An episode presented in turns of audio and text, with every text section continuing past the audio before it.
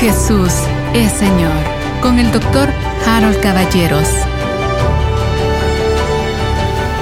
Acá estamos en presencia, repito, de una predicación expositiva y de una interpretación de la palabra de Dios a través de la palabra de Dios. Resulta evidente para mí que no le predicó a todos los espíritus, sino a los espíritus que desobedecieron, los que se encuentran encarcelados, y hace mención de los días de Noé.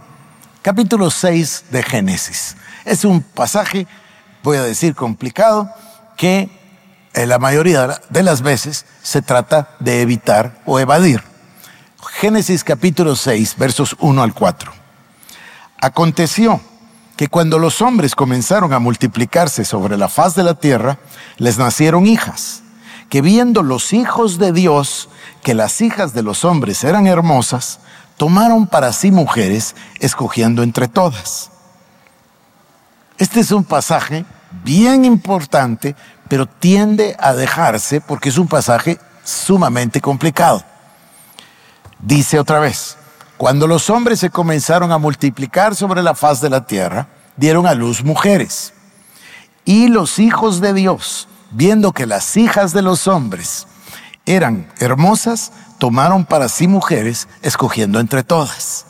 Y dijo Jehová, fíjense la consecuencia, no contenderá mi espíritu con el hombre, porque siempre, ciertamente les carne. Serán sus días 120 años. Eso nos indica que en el tiempo de Adán no había ningún límite. Incluso pudiese él, de no haber pecado, comido del fruto del árbol de la vida. Pero en este momento Dios corta radicalmente eso por causa del mal y lo baja a 120 años. Obvio, ustedes tienen a toda la descendencia de Adán y ellos tenían 600, 700, 800 años, Matusalén el mayor. Ahora el Señor lo corta en los días de Noé. Veamos. Dice, había gigantes en la tierra en aquellos días y también después que se llegaron los hijos de Dios a las hijas de los hombres y les engendraron hijos. Estos fueron los valientes que desde la antigüedad fueron varones de renombre. Aquí nos está abriendo, abriendo los ojos. Ahora miremos la respuesta de Dios, versos 5 al 8. Y vio Jehová que la maldad de los hombres era mucha en la tierra, y que todo designio de los pensamientos del corazón de ellos era de continuo solamente el mal. Y se arrepintió Jehová de haber hecho hombre en la tierra, y le dolió en su corazón. Y dijo Jehová, raeré de sobre la faz de la tierra a los hombres que he creado, desde el hombre hasta la bestia, y hasta el reptil y las aves del cielo, pues me arrepiento de haberlos hecho. Pero Noé halló gracia a los ojos de Dios. Esto es una secuencia de causas y consecuencias, pero no nos queda totalmente claro vamos a necesitar que la palabra de Dios nos amplíe lo que pasó, porque tenemos a unos hijos de Dios que a quienes les gustan las hijas de los hombres. Obviamente son dos tipos de seres. Si está hablando de hijos de Dios, son divinos o espirituales, o si quieren la palabra correcta, angelicales. Las hijas de los hombres, por lo contrario, son seres humanos. Los ángeles tienen relación con las hijas de los hombres, eso lo dice con claridad. Tienen relación con ellas y procrean gigantes. Y esos gigantes van a ser, dice, los, como dice la palabra, los hombres eh, que de la antigüedad, se me pasó el pasaje, los varones de renombre. Después nos vamos a encontrar nosotros con Nimrod, nos vamos a encontrar con Og, nos vamos a encontrar en el pasaje cuando los israelitas quieren entrar a la tierra prometida, dice ellos son gigantes. Y si a ustedes les gusta, como a mí, Discovery y Nat Geo, seguro que han visto todos los programas en donde han aparecido gigantes y tumbas de gigantes por muchísimos lugares del mundo. Tiene que haber una explicación. Aquí está la explicación. Ahora, para poder comprender ese pasaje, y tratar el tema que de verdad quiero tratar, y esta es la introducción, entonces quiero responder a una pregunta o quiero hacerles una pregunta. Aquí va la pregunta que es una pregunta muy actual, muy de hoy. La pregunta es esta, ¿por qué hay tanta maldad en el mundo hoy? Hambre, muerte, guerra, eh, pleitos, envidia, todo. ¿De dónde salió tanta maldad? Piensen. Bueno, hay una respuesta simple, ¿no? Que seguramente está en la punta de sus labios. La caída. Adán, la serpiente. ¿Cuántos pensaron eso? Levanten sus manos. Tan poquitos. Y no sabían eso. Bueno, es obvio que de ahí salió la maldad. Es evidente que salió del conocimiento del, del árbol, perdón, del conocimiento del bien y del mal. Ahí perdió el ser humano la relación con Dios. Ahí Adán murió espiritualmente. Hame favor, no me van a decir que no saben todo eso después de lo que he tardado. Por favor, por favor. Bueno, entonces, nosotros somos una generación que tiene un, vive en un entorno teológico cultural que tiene acceso al Antiguo Testamento, al Nuevo Testamento y que tiene acceso a una serie enorme de comentaristas, predicadores, eh, maestros, etc. Y se forma o se formó nuestra teología particular, personal. Y nosotros vamos a contestar naturalmente a esa pregunta diciendo, ¿de dónde salió la maldad? Pues de la caída. Obvio que si alguien quiere ser más explícito, tendría que decir, salió de la rebelión del diablo, luego el diablo tentó a Eva, entonces Adán, bueno, es lo mismo, me refiero a la caída. Sin embargo, si ustedes fueran, y este es el punto, este es, esto es um, donde quiero compartirle esa perspectiva más amplia. Perspectiva más amplia de nuestra visión escatológica. Porque nosotros vamos a decir algo así es la caída, es decir, el diablo, la serpiente, la caída, todo lo ponemos ahí en Génesis 3. Y de ahí sale el mal. Entonces el ser humano, el segundo Adán, va a venir para redimirnos de lo que pasó con el primer Adán. Hasta ahí vamos todos juntos. Entonces, otra vez, visión antropocéntrica, visión bastante egoísta, guiada por el yo. Entonces Cristo vino para salvarme a mí. Y lo que Cristo va a hacer es darme vida eterna. Todo eso es correcto, pero es muy pequeño. Si nosotros hubiésemos preguntado, en un momento se los demuestro, apóstol Pedro, quisiéramos hacerte una pregunta. Veo que estás acompañado de Judas y allá, a unos metros, está el Señor Jesús. Quisiéramos hacerte una pregunta. Con gusto, diría. ¿Qué pregunta? Pedro, ¿de dónde sale la maldad? Ah, contestaría, Judas, no lo saben, decíselos, es culpa de los vigilantes. Eso hubieran contestado. Y eso está escrito en la Biblia.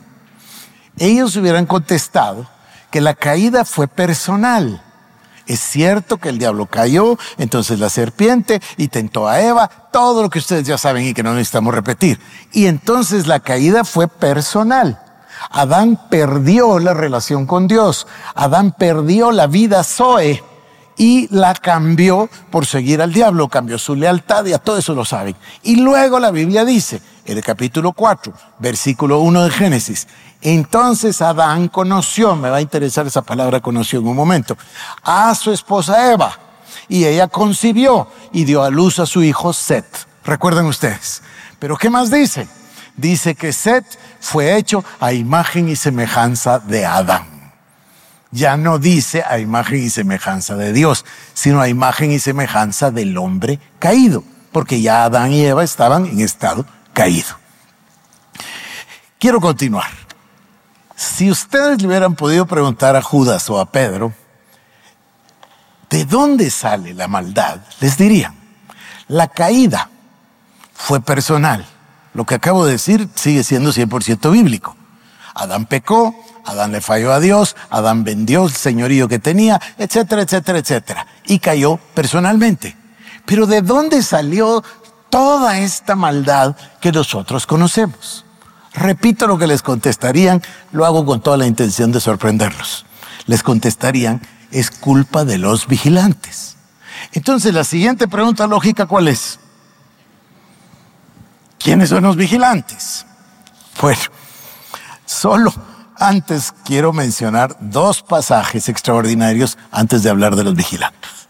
Fíjense, ya les hablé de la restauración de todas las cosas. Ahora escuchen Hechos 3, ah, perdón, ahora se los voy a leer, Hechos 3:21. A quien de cierto es necesario que el cielo reciba, hablando de Cristo, hasta los tiempos de restauración de todas las cosas de que habló Dios por boca de sus santos profetas desde tiempo antiguo.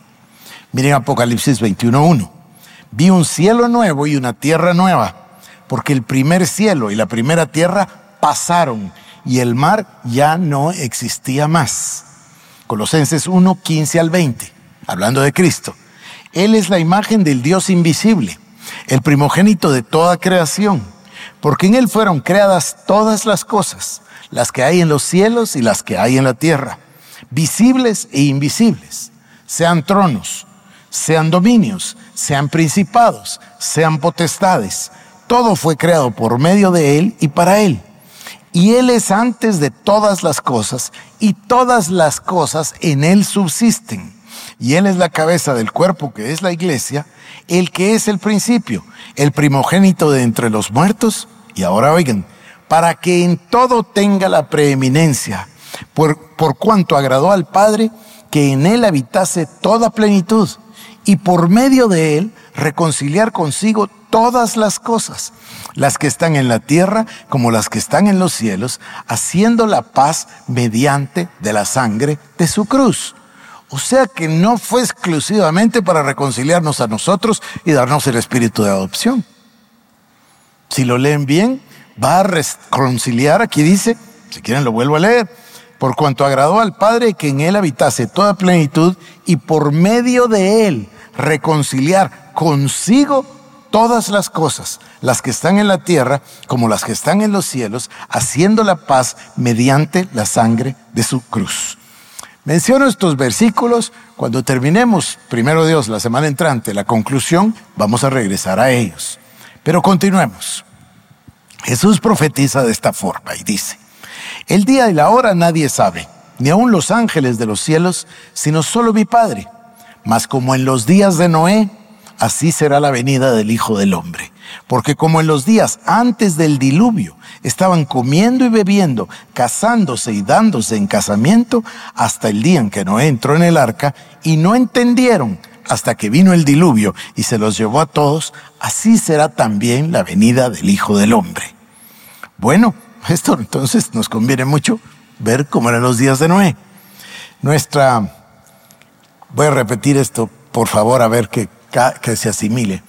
Nuestra teología descansa diciendo que todo el origen del mal del ser humano está en la caída. Así lo hemos visualizado. Pero claro, ya les dije, la pregunta sería, ¿es culpa de los vigilantes? Jesús es Señor. Con el doctor Harold Caballeros, te invitamos a que visites nuestras redes sociales como El Shaddai Guatemala